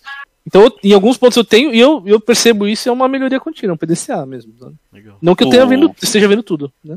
Isso também, é- essa essa parte de falar de pegar o telefone é muito. É muito vivência, né? Depende da, muito do, do contexto que você vive, porque hoje eu acredito até que algumas das minhas. Não sei se posso dizer algumas das minhas lideranças, mas enfim. Às vezes é mais fácil me comunicar com uma pessoa por WhatsApp, muito mais fácil, do que por uma ligação. Não só por ser. Não estou dizendo que é mais fácil pra mim, eu prefiro também. é, nunca gostei de telefone. Pessoalmente, sim, eu- preferia ir e falar, né? Ir até a mesa, sei lá, ir e falar. Por Somos telefone, não. É, não, não tenho problema de me comunicar, de estar de frente com a pessoa pra falar, né? Mas nos dias de hoje, a experiência que eu tenho é que é muito mais prático com o WhatsApp, porque as pessoas, cara, agenda reuni reunião o dia todo, né? Com esse mundo digitalizado aí, todo mundo em casa, não tem mais hora, não precisa de ter sala, não precisa ter nada, tá todo mundo em reunião o dia inteiro. Então, às vezes, por mensagem, você consegue as coisas muito mais rápido do que se fosse por um outro meio, né? Você não, ia, você não consegue ligar pra pessoa porque ela está numa ligação com outras pessoas. Ela vai sair daquela ligação e vai falar com outra. Ela vai sair daquela ligação e vai falar com outra.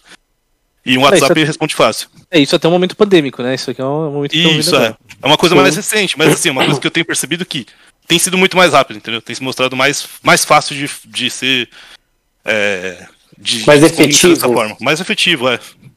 É, no, no momento atual pode até ser, mas há três anos atrás, o, ou você levantar da sua mesa e ir até a mesa do coleguinha perguntar, ou passar a mão no telefone no caso de um fornecedor, era muito mais rápido que você passar um Sim. WhatsApp Sim. ou um É que, e-mail. é que esse período que a gente viveu agora fez a gente evoluir É. alguns Então, É, anos em porque até meses. há três anos, Mas, ou, gente, sei lá, assim- alguma, uma parte das pessoas que a gente tá falando não estavam inseridas no mercado de trabalho ainda também. né? Exatamente, mas tem uma coisa que eu acho que é um puta de um problema, é que às vezes as pessoas se escondem atrás do WhatsApp, atrás da tecnologia. Sim, sim, sim. sim. Entendeu? É, então, tipo, o cara tá comentei. lá, à sua ferramentas. disposição para resolver com o telefone, como o Guma falou.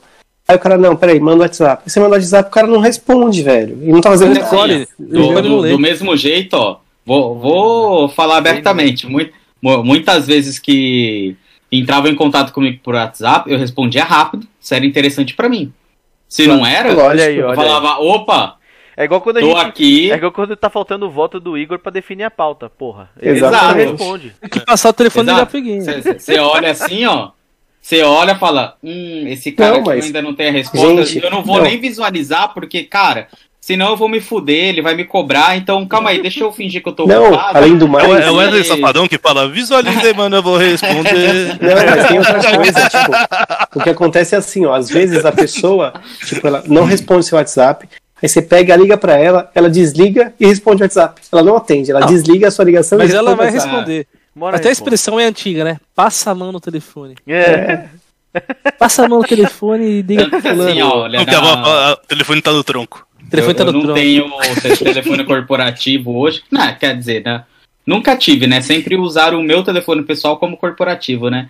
E hoje, ainda bem, graças a Já, meu telefone pessoal é meu telefone pessoal, cara. Porque tinha dia que eu dava dessas mesmo, meu. O cara ligava pra mim 10 horas da noite. Ah, não tô vendo. Ah, mas aí não, né? Desculpa, velho. É, Não, mas aí tem você tem que limites, pôr o né? limite, né? Tem os limites. É bom né? senso, né? Bom bom, senso, né? Aí, e tem um ponto que eu acho que é legal para próximas pautas aí, Cauê, mas o que faz a gente pra mudar essa postura aí é o senso de responsabilidade, eu acho, sabe? né? E o bom Quando senso. né? você, você tem que fazer um negócio, mas você também não quer muito, você se deixa levar no tempo da pessoa, sabe? Nunca a frase usa, do você corporativo usa, é o. É o senso de dono? Não, não quer.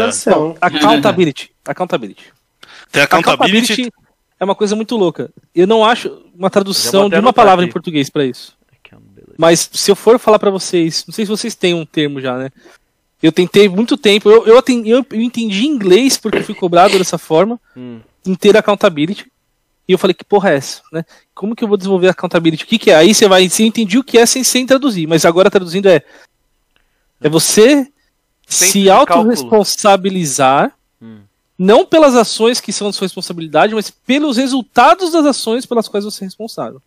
É você ser responsável tema, pelo resultado daquilo que você tem que fazer. Tá anotado. Então, assim, Cauê, passa no, telefone, passa no telefone e liga pro, pro Igor. Aí você vai falar assim pra mim, ah, não, eu liguei, ele não entendeu. Cara, isso não é accountability, né? Você, você fez o que eu te mandei, beleza. Ô, Cauê, fala com o Igor e, e pega lá a pauta até meio-dia pra gente fechar. Cara, você vai mandar o WhatsApp, você vai passar a mão no telefone, você vai ligar pra alguém perto do Igor, Eu vou ligar você pra vai, Dani você é dono do resultado Dani, dessa porra. Não, mas Você você vai pegar aquilo pra Fiz você. Você vai pegar aquilo dias. pra você até resolver. Pegar pra você é ser, respon- é contabilidade, ser contabilizado, positivo ou negativamente, pratiquei. pelo resultado das ações que você é obrigado a fazer. Pratiquei Então, tipo, é recentemente. Mas é, o senso de dono eu acho que é exatamente isso, porque o dono é o responsável por isso. O, o dono é o responsável pelos dados, pelo, dados não, pelo resultado, né? Então assim, eu tenho que conseguir tal coisa até tal hora. Eu, É eu acho que. de- O senso de dono ele pode ser misturado com outras coisas, né? Tipo, É, é, que- é que é, assim, sabe se é minha, não sei é- na mesa, umas merda dessa que eu já vi é- nego é- falando, é- sabe? é- entra muito em, em bullshit, na minha opinião, esse negócio de senso de dono, tá? É, também, um pouquinho. Porque você pede pro cara, ah, tenha senso de dono. O cara tá lá, daí ele vai ficar uma semana trabalhando e vai falar, mano, Mas, vou ter senso ó, de dono. Não que- vamos gastar essa Não, pauta. que- Não vamos gastar essa pauta. Eu achei ela maravilhosa. Vamos deixar pra um outro dia. Eu adorei, já anotei aqui, ó. Vou colocar na nossa relação lá com Põe, põe os termos em inglês aí também, que dois termos bosta do caralho, velho. No chão. É, adorei, adorei. Bom, ó, a gente, de tudo que vocês falaram, inclusive a segunda pergunta que eu tinha aqui, a gente já até eliminou. Então, a minha última pergunta antes das interações dos nossos colegas, dos nossos colegas, não, da nossa audiência qualificada, é justamente para desconstruir um pouco do que a gente já trouxe para discussão. Então, assim, aqui que eu tenho aqui? Seria essa a nossa leitura da da tal da geração frágil psicologicamente, frágil emocionalmente, psicologicamente não, frágil, frágil emocionalmente, é, seria isso reflexo de uma geração, nossa, e da- das mais velhas, que foi sequelada por conta da, da, da dificuldade de adaptação com o presente que a gente vive? Será que é um pouco disso, esse rótulo que a gente coloca nesse pessoal? É um pouco desse lapso de defasagem aqui, ó. O, o resquício da, da formação conservadora e tal reflete nesse rótulo que a gente coloca? O que, que você acha? Eu vou começar agora com o Ru. Vai, Ru. Vai daí. Eu acho que eu acho que vem muito dessa questão que você falou do conservadorismo, entendeu? De você achar, é, de ser saudosista também. Você achar que a sua geração é a melhor e que você vai manter algumas coisas que são da sua geração porque você entende que são as melhores e você não se abre para entender que as coisas vão mudando e podem te ajudar de outras maneiras, né? É, muitas pessoas é, acabam se fechando, certo? Mesmo sabendo que talvez elas não tenham, não estejam melhorando, que não estejam abertas a condições melhores no modo geral, certo? Poxa, a, a internet, por exemplo, é, o mercado de trabalho, ele mudou muito, ele melhorou muito para muita gente, certo? Eu acho que hoje o mercado de trabalho, as condições de trabalho são muito melhores, por exemplo, do que eram há 20 anos atrás, né? Por quê? Por razões óbvias. Tanto é que hoje as pessoas da geração, da nossa própria geração, a gente, a, a gente não aceita menos do que determinadas coisas, a gente subiu a régua, né? Enquanto que muitas pessoas das gerações passadas é, acabam achando, como posso dizer, poxa, na minha, no meu tempo era assim, então acho cúmulo a gente não aceitar determinadas coisas, assim como acontece com as, os mais novos, né? Que são ainda mais exigentes do que nós. Então eu acho que isso vai do conservadorismo de cada pessoa em cada geração e do que ela teve de vivência até chegar nos tempos de hoje. Tem gente que hoje com 50 anos não trabalha mais. Tem gente que hoje com 20 anos, como vocês falaram, está iniciando no mercado de trabalho. Quando com 20 anos eu já tinha propósitos. Não vou dizer que eu tinha nossa, já tinha um puta emprego, que eu já tinha um puta salário. Não, a questão não é essa. Você tinha que um eu tinha uma puta... encaminhamento, vamos dizer assim. Exatamente, mas eu já sabia o que eu procurava. Por que, que eu estava trabalhando com 20 anos? É por que eu comecei um pouco mais cedo a trabalhar? E hoje. é- Uma guitarra e um computador, era meu objetivo. Então, mas hoje o que, que acontece? Tem a questão também que é muito. É, como posso dizer? Muito palpável e está disponível para todos, né? Hoje, uma pessoa que tem muitos seguidores nas redes sociais, muitas vezes ela não tem um trabalho de fato, que a gente chama de trabalho. É um influenciador. Mas Fala, é trabalhoso, beleza. né? É trabalhoso Exatamente. ser. Eu Trabalhoso. concordo, eu concordo. É lógico que é trabalhoso, mas é um perfil de trabalho muito diferente. A gente trabalha em empresa, oferecendo produto ou serviço. Né? E essa pessoa é a própria empresa oferecendo um serviço que muitas vezes não é palpável para a grande maioria das pessoas que não entendem é, que tipo de influência essa pessoa pode causar na sua vida. É, tem, tem muita coisa de. É, a- as mudanças são exponenciais, né? Então, assim. Um, um ponto. Eu acho que eu tava no mudo quando eu tentei falar essa porra há um tempo atrás, mas foda-se. É, até de. O exemplo da formação das pessoas, né? Quando a gente pega o aprendizado contínuo aí, que tem um outro termo em inglês que eu não gosto, mas que é o. Que se usa, que é o lifelong learner lá, né? Que é o cara que continua. Eu acho muito interessante o conceito, né? Eu não gosto do termo. Sei lá, podia ser o. O aprendedor eterno, sei lá. Sim, sim. O aprendiz, o aprendiz. O aprendiz, é. O eterno aprendiz. O... Quando a gente, se a gente pegar a, a, a diferença, assim, as pessoas antigamente, com, sei lá, 30 anos, se ela já tivesse inserida no mercado de trabalho desde que ela teve sua formação, desde que ela começou em uma área específica, ela seria o especialista daquela área, ela provavelmente não, não iria procurar alguma, alguma formação ou procurar mais conhecimento se não fosse algo é, mandatório para ela continuar empregada naquele lugar, entendeu? Ou então, por exemplo, a gente tinha muitas pessoas que tinham. É, estavam num cargo bom, mas na época não tinham nem feito faculdade. Aí foram procurar se formar para ter um diploma, porque era uma exigência da empresa ter um diploma X, independente de qual fosse, para ela poder continuar naquele cargo, né? E. Aí eu perdi o que eu ia falar, esqueci. Tava Cara, jogando aqui vai junto. Eu tava no mute quando você veio falar. Agora você não lembra o que era. Ai, caralho, viu? Maravilhoso. É, ah, a gente tava falando do caralho, o Juanzinho falou do conservadorismo. Isso. Passa, passa pro Guinho. É. É, mano. Vai- Vai daí, Guinho. O bagulho é muito louco, é isso. É muito dinâmico. Tem muitas profissões que a gente não conhece, pra gente pode parecer estranho, né? Um youtuber, pra falar a verdade, não é tão, tão novo, por exemplo.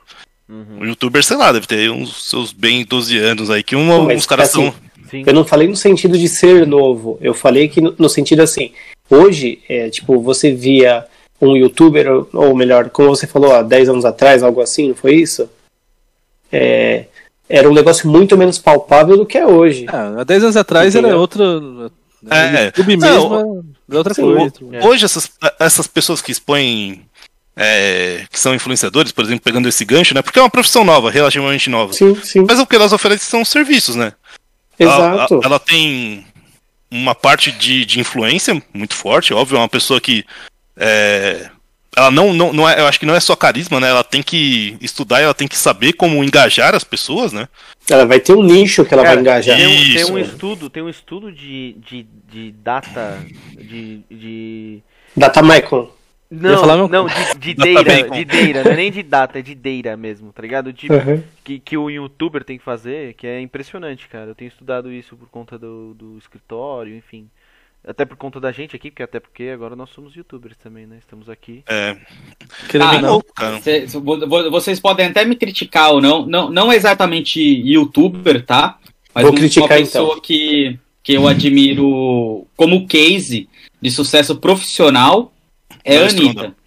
Não, Não, maravilhosa. Anitta. maravilhosa. É maravilhosa. Ela é maravilhosa, velho. Você pode não gostar da música, você pode não gostar da pessoa.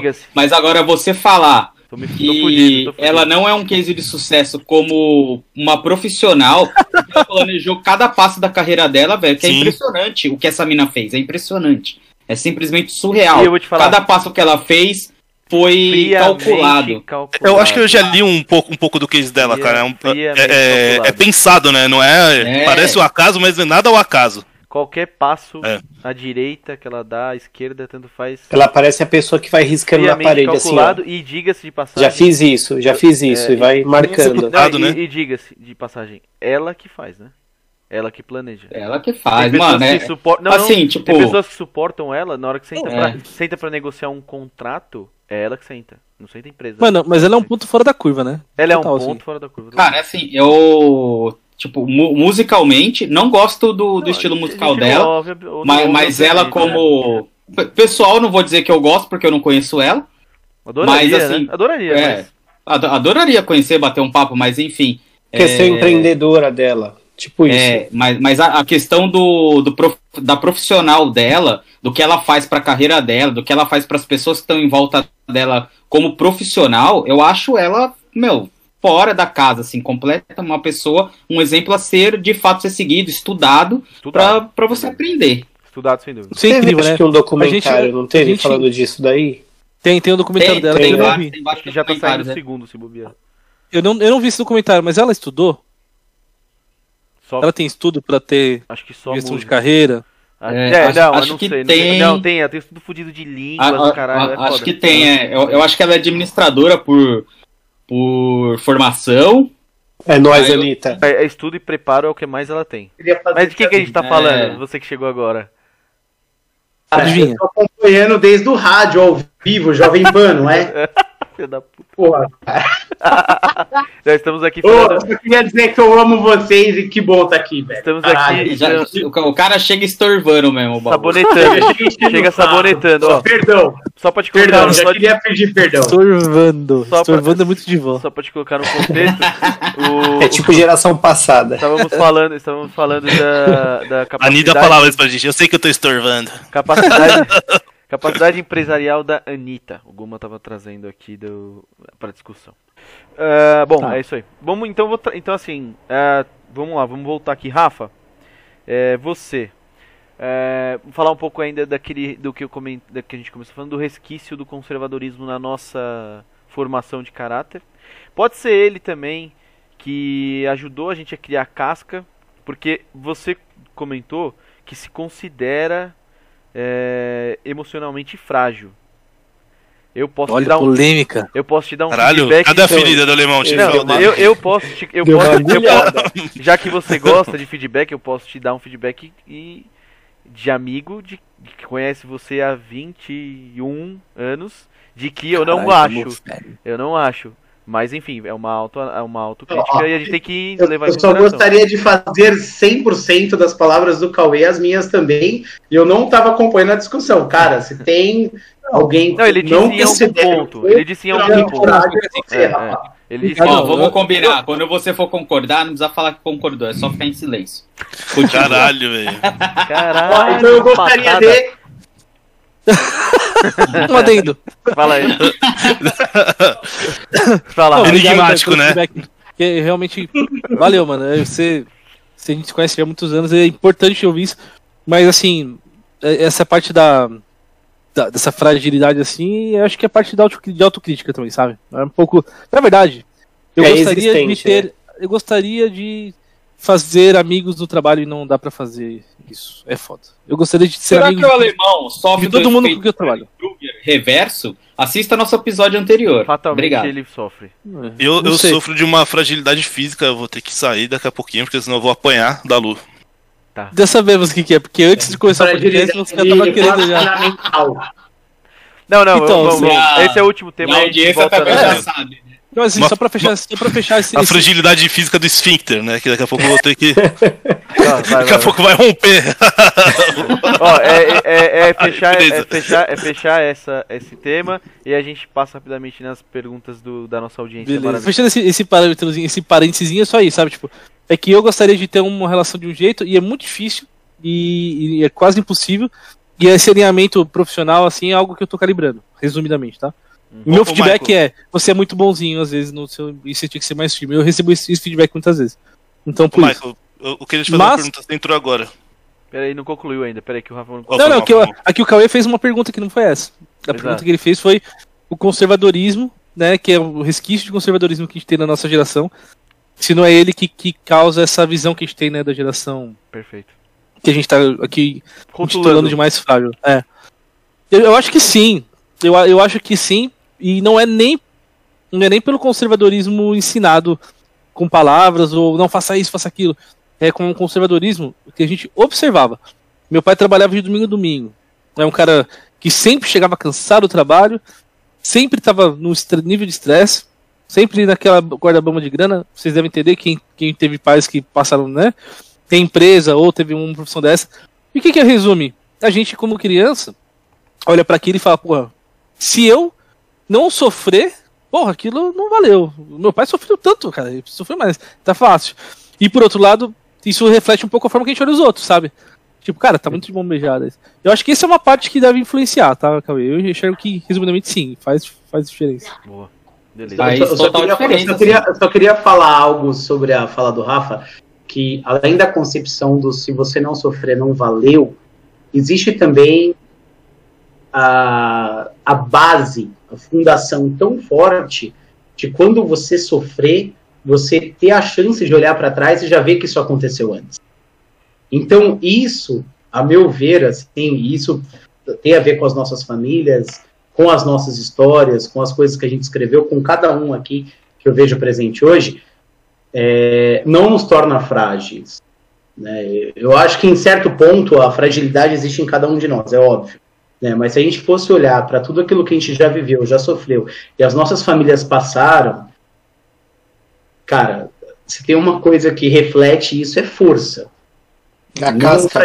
Eu, te- eu tenho essa impressão também. Eu ia falar. É a casca. Pode ser um, pode ser um pouco de. Cara, vai, vai soar arrogante. É, eu não sou um cara arrogante, mas vai soar arrogante. Eu acho que. Talvez isso nem, nem seja só a exclusividade da nossa geração. Talvez daqui 10 anos vai ter uma outra geração de transição. Então, a foto que eu enxergo agora é que, por sermos uma geração de transição, a gente foi meio que privilegiado de ter um pouco da casca do cons- desse conservadorismo na criação e, e o início dessa difusão da informação, essa digitalização do mundo, que eu acho que tornou a gente talvez uma simbiose muito perto do que é adequado para sobreviver num mundo onde não é perfeito. Lembra que eu comentei que o Então. não é perfeito? Eu acho muito disso, sabe? A nossa A geração gente- de transição tem uma capacidade de sobrevivência Sim, maior. mas a gente tem, a gente tem o direito, a gente tem o direito de ser conservador, né? Mas tem a obrigação de entender quando que o conservadorismo termina e quando que a gente vai se conectar com a próxima geração. Esse é o ponto. Eu acho- Então, pra gente caminhar pro fim aqui, é, tem três perguntas da nossa maravilhosa audiência, essa que é a melhor audiência do Brasil, a mais qualificada de todos. É, Você vai falar o nome de quem perguntou? Brasil, não, Cauê, Cauê.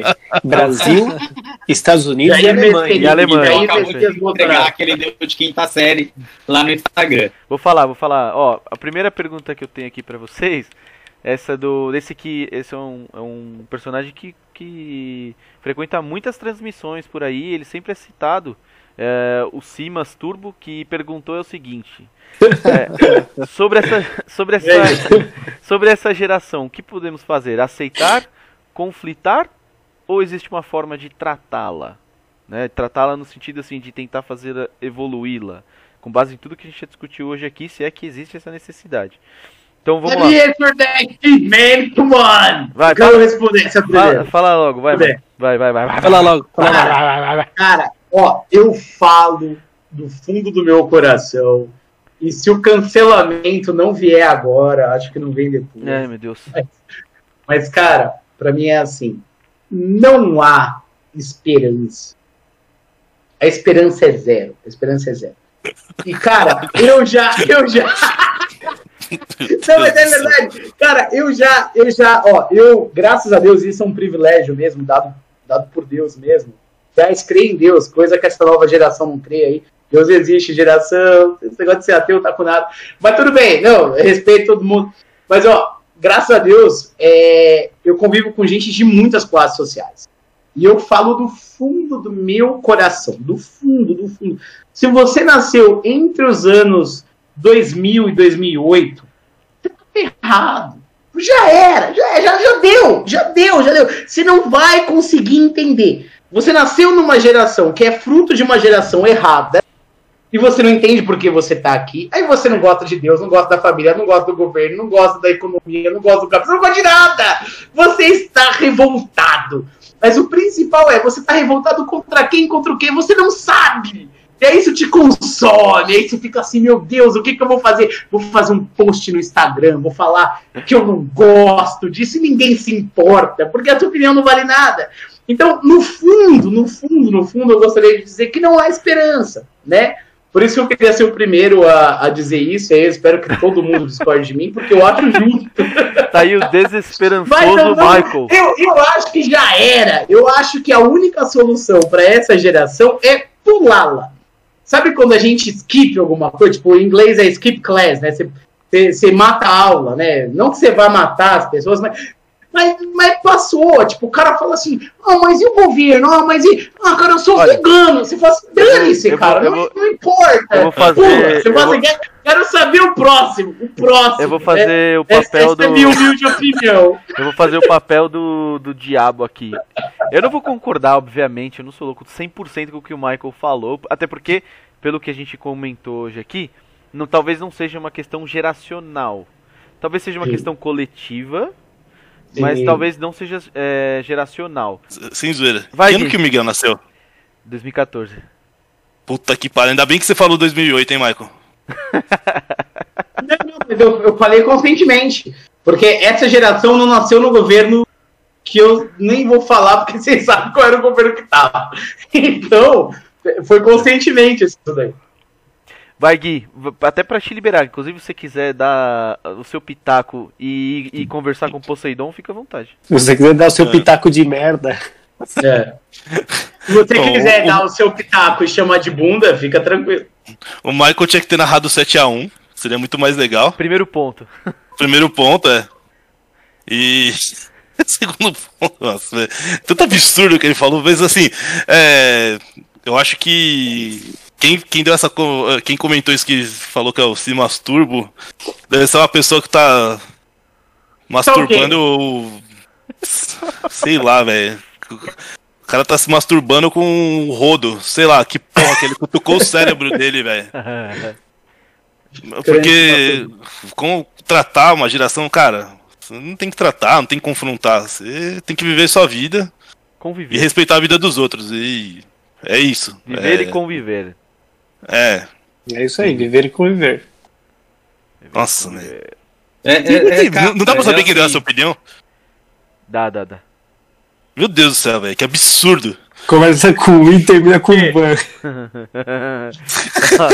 vamos agora, vamos agora ah, fazer o seguinte, como a gente já tá caminhando pro fim, cara, alguém quer assim, falar um eu- pouco sobre isso ainda ou eu posso passar pra próxima pergunta? Não, Não, pode passa essa merda e pergunta. Ah, Pelo amor de Deus, é, é, é, é digno de, de cortar, sumir da história, deletado. Olha, ó, ó, a minha mantém, a minha mantém. Então vamos Não, não mantém não. nada disso não, pelo amor de Deus, é um absurdo isso aí. Pelo amor de Deus.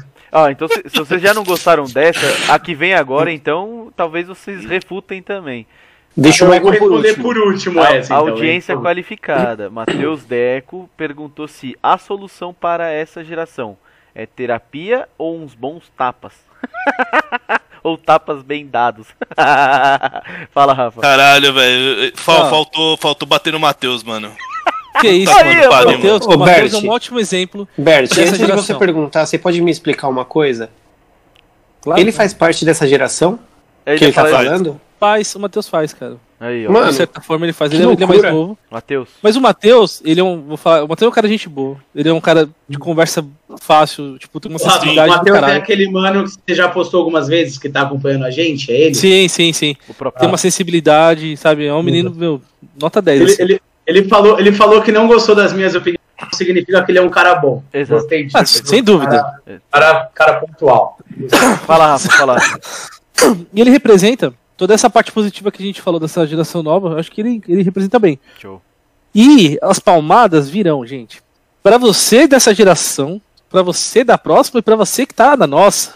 Porque assim, É, vai vir ainda. algum já momento da sua vida, você vai ser colocado numa situação onde você vai ver que o mundo fede.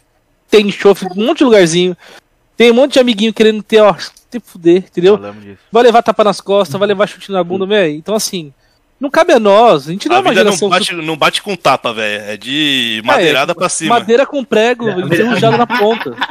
tipo assim, É. eu falo, eu falo que, tipo, mentalmente, que, que emocionalmente frágil, que eu, em partes, e acho que todo mundo em uma parte, eu passei. Quando eu vi o lado feio em alguns aspectos da minha vida, óbvio, não vou falar dos pessoais, mas no profissional, cara, foi uma coisa muito É frustrante. terrível. assim, triste.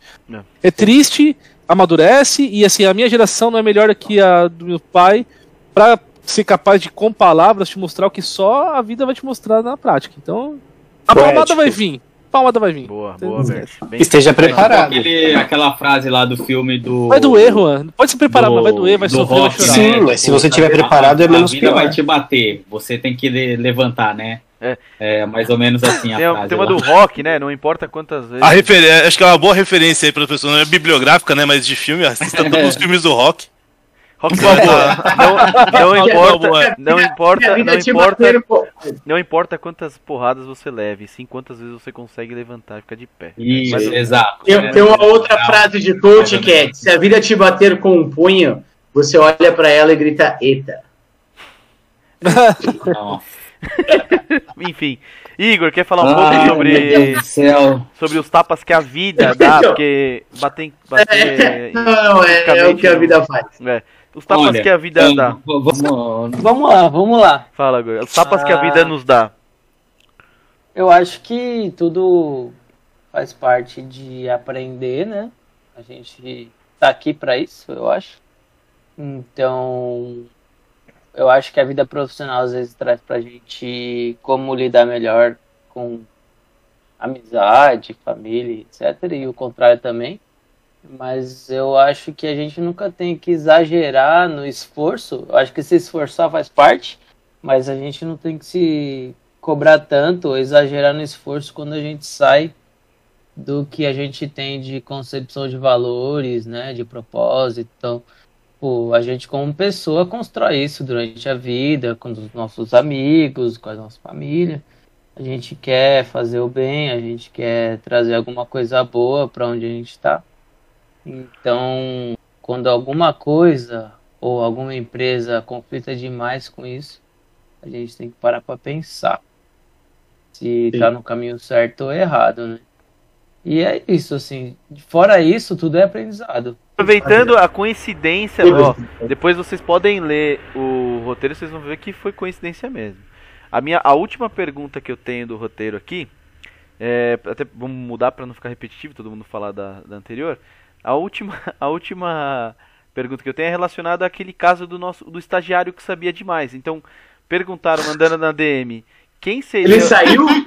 quem seria o estagiário que sabia demais? Eu, eu posso falar? Contextualizar então, por Eu- favor, eu- também. Eu gostaria de, é, quer Você, que- não, você, você conhece essa história, Rô? Conhece, né? não? Não. A gente era muito novo, todos nós aqui. É, E esse Tem algum estagiário era. nome do meio? Tem um que começa com G, outro que começa com V. Tem Não, algum não, do meio? Independente, independente. Assim, é uma pessoa que a gente conhece, muito próxima, querida de todos nós, da nossa, do nosso convívio. Do nosso convívio, né? E isso data assim, de, de mais de 10 anos atrás, se bobear. Uns 10 anos atrás, tá? Onde todos nós éramos novatos ou estagiários, eu tava começando alguma coisa. E esse menino, ele era estagiário. E, numa conversa com outro garoto, que aí é uma coisa de amigo, né? Você começa a se provocar e se xingar e sei lá o que, tá, tá, tá, tá, tá, tá. E aí o, o, cara que já era mais experiente viu que o outro tava na pilha de buscar o caminho profissional, de crescimento, né? E começou a falar assim, meu, que se foda, eu, eu não tô nem aí com a carreira. Né, eu não preciso disso, porque sei lá o que e tal. E o cara começou a cair na pilha. Ei, como que você vai ganhar dinheiro daqui a dois anos? O que você vai fazer da sua vida? E sei lá o que, que você tem que ter um plano, você tem que ter uma meta, porque ele tava aspirando aquilo. Né?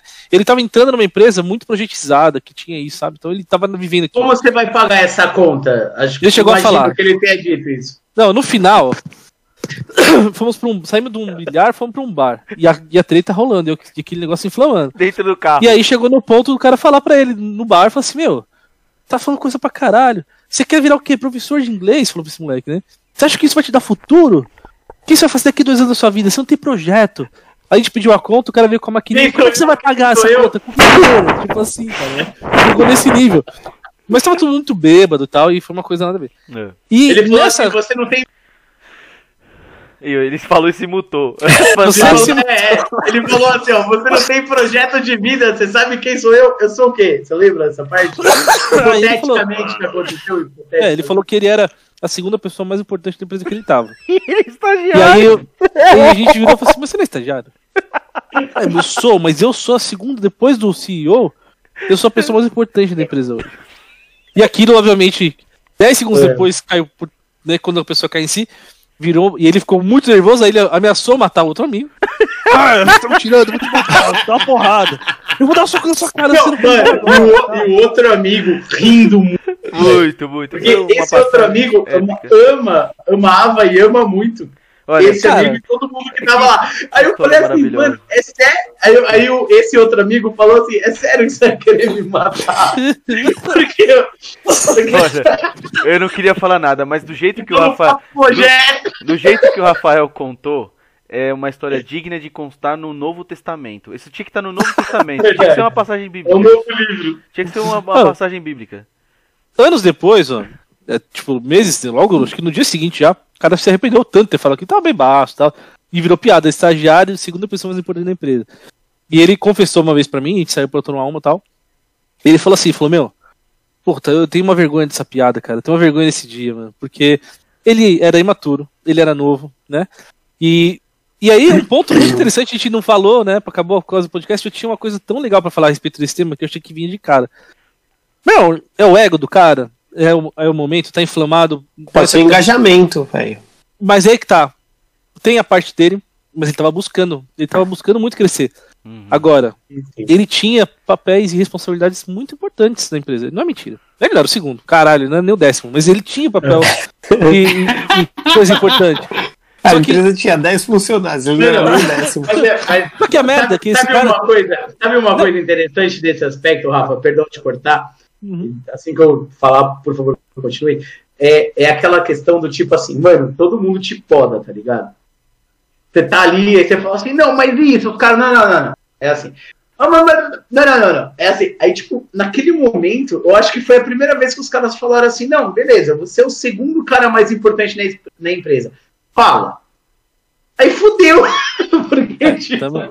o cara teve que falar. Ele nunca falava pra ninguém que ele era a pessoa mais importante, mas o que, que eu sentia pela convivência? Ele tava pressionado. Ele tava com atividades importantes e grandes na mão dele. A empresa mantinha ele com o contrato estagiário, mas já delegava coisas mais importantes. Entendeu? Então, assim, é um erro de cálculo da empresa que o estagiário que tem que aprender aí, pô, se mostrou, se provou, você vai, põe ele numa vaga, né? Arruma uma vaga pra ele, ou enfim. Aconteceu ali um- uma conjunção de fatores. Tanto que esse meu amigo, ele tá até hoje na empresa. Foi voltou. Hoje ele tá no nível super alto e tal. Então mostra e prova que ele realmente se, se destacou. Ou os caras usaram o ego inflado de uma juventude pra falar assim, cara, você é foda, pega essa multimerda aqui e faz. Pega essa. Então, passaram merda pro cara fazer. Então usaram ele, saca? Naquele momento, assim, um Uhum. pouquinho. Sem mesmo sem querer, assim. E ocasionou esse, esse inflamação aí, aí, que virou quase uma infecção. Dentro desse contexto de, de que essa característica que a gente falou da fragilidade emocional, é, até ajudando a desconstruir de que é um fato de geração, é, esse Boa. nosso amigo é da nossa geração e ele oscilou, é, vamos dizer assim, negativamente nesse episódio, onde ele demonstrou a instabilidade ali, enfim. E aí levou, só- toda- só levou até ao, ao- ao absurdo de falar que Foi- mataria o próprio amigo. Foi Maravilhoso. foda. Foi foda, foi, Foi foda, épico, foi foi foda. épico. Mas aí, mas aí E o agora tinha, tinha seis foi o- pessoas na mesa. Todo mundo só chorava de dar risada. Nossa, velho. Só Obrigado, chorava. E o obrigado. Lazarito, filho Ele, ele literalmente quase matou o outro amigo Então- de rir, velho. Então, um feito, um feito na minha vida foi estar sentado nessa mesa. É, Não dá. Um, um presente que eu ganhei da vida, sem dúvida Projeto. nenhuma. É, é a famosa noite do projeto. É... Ai, ai. vamos, vamos lá, vamos embora? O que, que Vamos, né? Vamos. Vambora? Agora que começou, agora que tá bom, mas eu aceito. Vai, vamos embora, Nossa, que já tá completamente embriagado, vai. pelo amor de Deus. Pelo amor de É. Deus, vai. Então, então é o seguinte, o que a gente tem pra falar pra você aqui, meu estagiário, é o seguinte: independente da geração que você se enquadre, se você é mais velho, se você é mais novo, se você tem a nossa idade, se não tem, foda-se. Que vier de bucha na sua mão, segura o rojão aí, tenta criar uma porra de uma casca pra conseguir superar é, as dificuldades aí no mundo corporativo principalmente, né? Pega esse rojão, segura ele, não fica de mimimi, seja bom com as pessoas também, isso é muito importante, seja mais humano. Então, Seja homem. você, inclusive, que tem, é, que tem, que é de, é de uma geração mais nova que a nossa, você tem todas as ferramentas e, e muito mais oportunidades de ser melhor do que a gente é. Independente da sua faixa etária. É. Vai lá no- nos comentários, deixa lá sugestão de pauta, reclamação, xinga o Michael, que a gente vai adorar que isso aconteça. Por E favor, a por gente favor. vai aí. até printar e colocar nos stories lá, tá? E deixa o like no canal, segue a gente no Twitter, é, Instagram, é, na porra toda, tá? Muito obrigado aí a todos vocês, meus amigos. É, batemos mais um recorde de, de tempo de gravação. Caralho, a que ser rápido. Mas foi legal. a Mas, gente. mas foi bacana, foi bacana, foi bacana. Deixa o like, se inscreve no canal. Tamo junto. Valeu, pessoal. até, Segue a- aí. Até, a pró- até o próximo tema, porque isso aqui não acaba. Nem sendo cancelado. Valeu. É nóis. Falou, galera. Falou.